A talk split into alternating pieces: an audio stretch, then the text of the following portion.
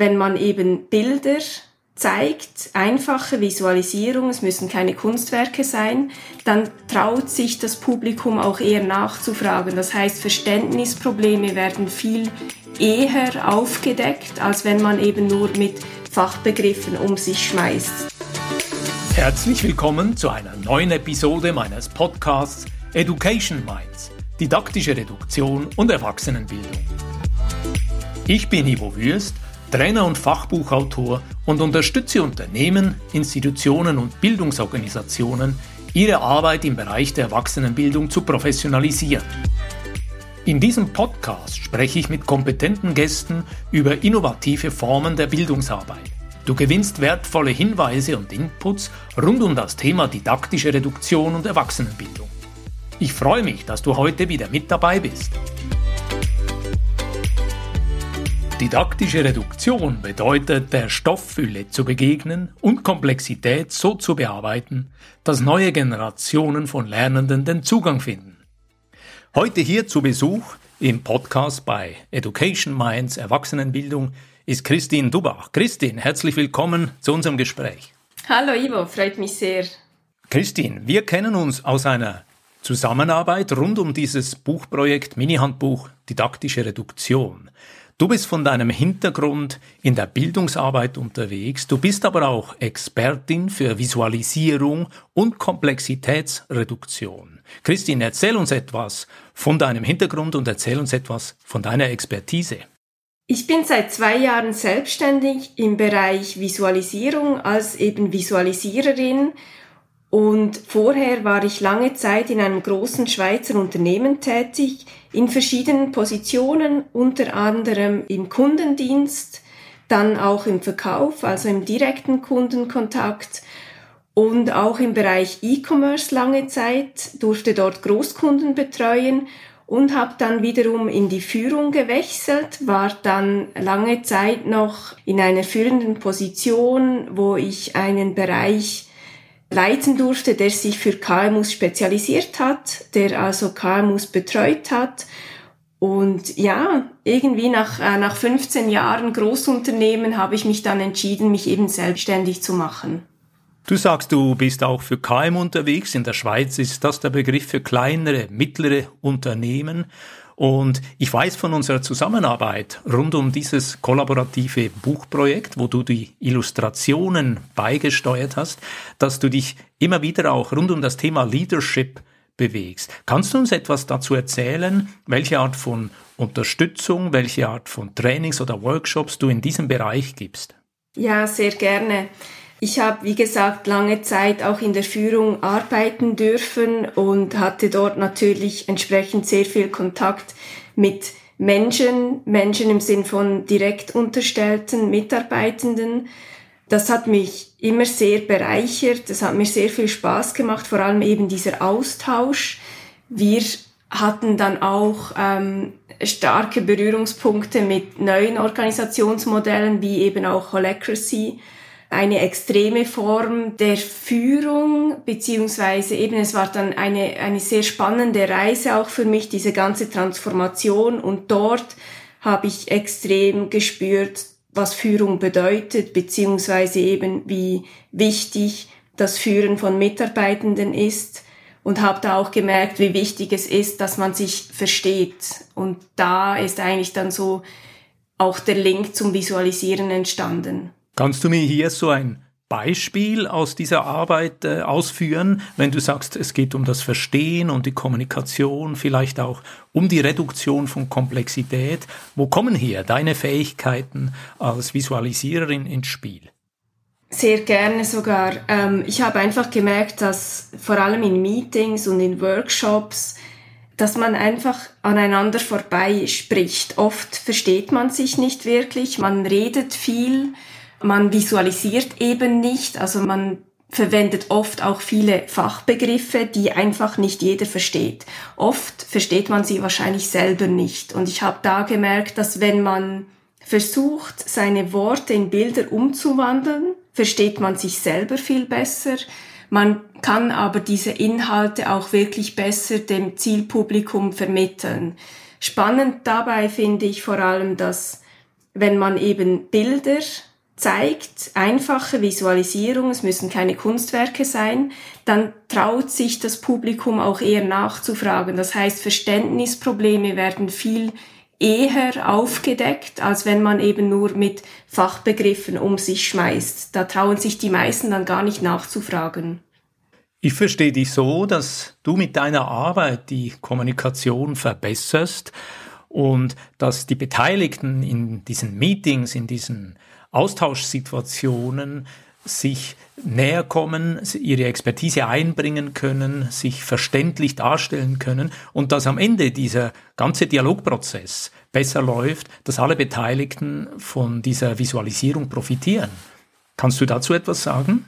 Absolut. Also ich bin davon überzeugt und habe das auch oft schon miterlebt, dass einfach andere Gespräche entstehen, wenn man eben nicht einfach sich, sich frontal Begriffe zuwirft, sondern wenn man eben in diesen Dialog auch einsteigen kann. Und das passiert oder gelingt viel besser, wenn man vor einem Bild steht, als wenn man irgendwo ein, ein hundertseitiges Dokument vor sich liegen hat.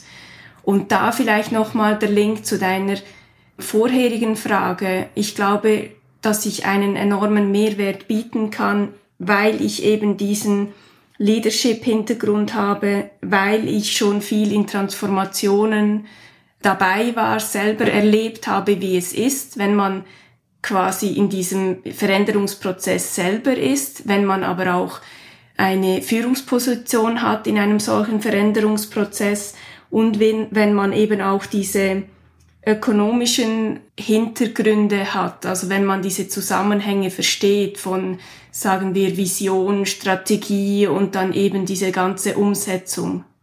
Christine, mich interessiert, du gibst ja auch Trainingsworkshop, wo die Teilnehmenden ihre eigenen Visualisierungskompetenzen erweitern und ausbauen können. Wer ist so eine prototypische Teilnehmerin oder Teilnehmer, aus welcher Situation kommen die zu dir und was ist der Vorteil oder der Mehrteil, wenn sie mit dir so ein Training absolvieren? Mm, ich glaube, da gibt's eine riesige Bandbreite. Ähm, grundsätzlich jeder, der gerne möchte, dass seine Zuhörerinnen ähm, ihn verstehen, also jeder, der möchte, dass seine Kernbotschaften wirklich auch verstanden werden und in Erinnerung bleiben, ist herzlich willkommen in so einem Training. Das kann ein Online-Training sein, kann aber auch physisch sein, das kann für Firmen sein, für Weiterbildungsinstitute. Da bin ich völlig offen. Ich versuche mich da immer auf die Zielgruppe einzustellen.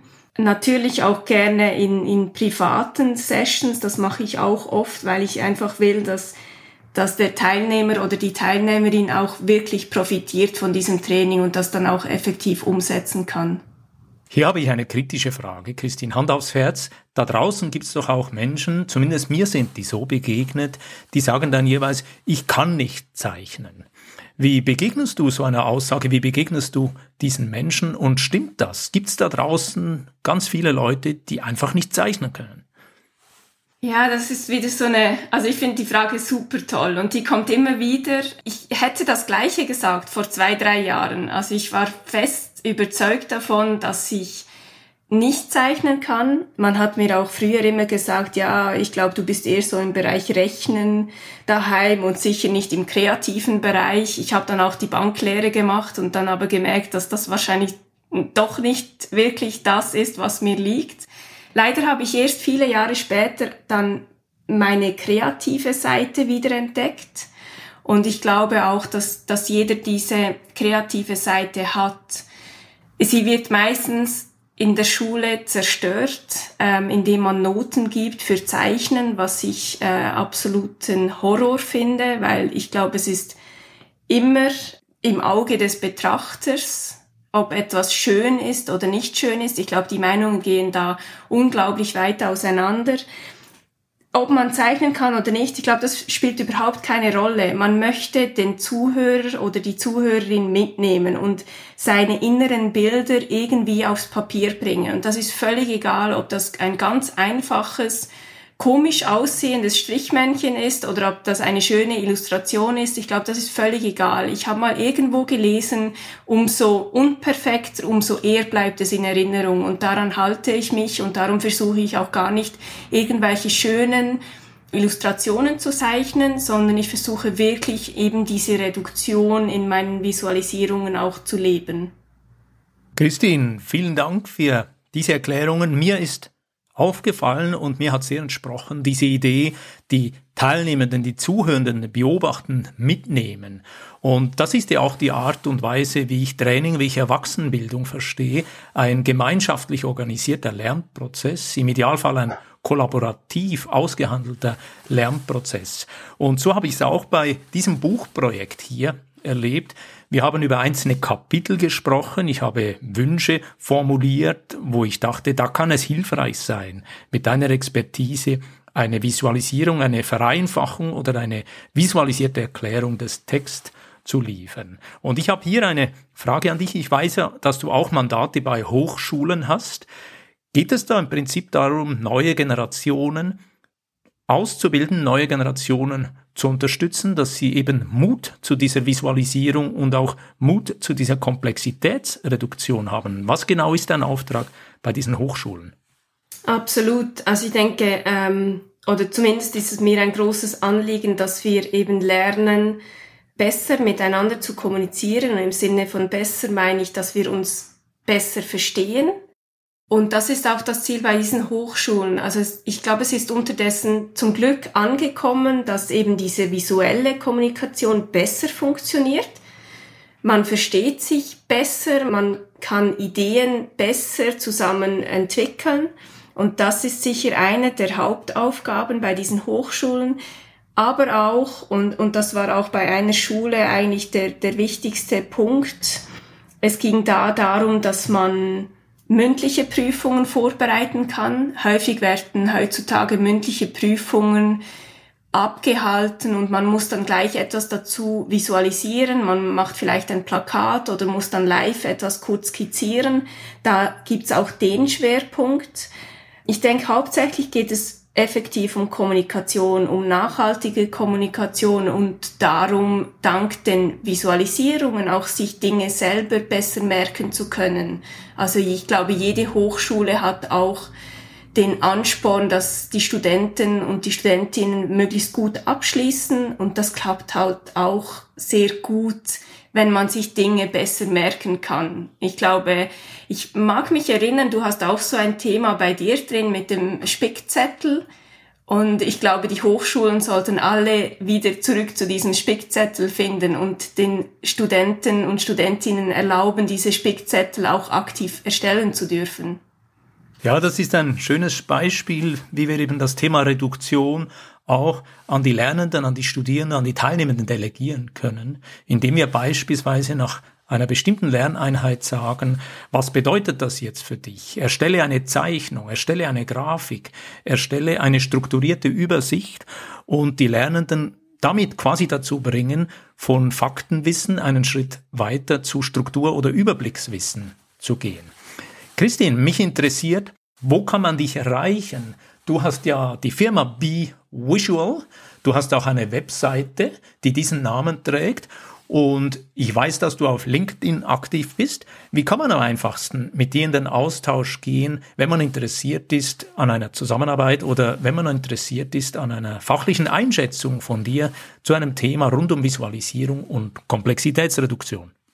Viele Wege führen nach Rom, würde ich sagen. Ähm, sehr gerne über LinkedIn, gerne über die Webseite, über das Kontaktformular, sehr gerne natürlich auch ganz unkompliziert über WhatsApp. Meine Handynummer ist auf meiner Webseite ersichtlich.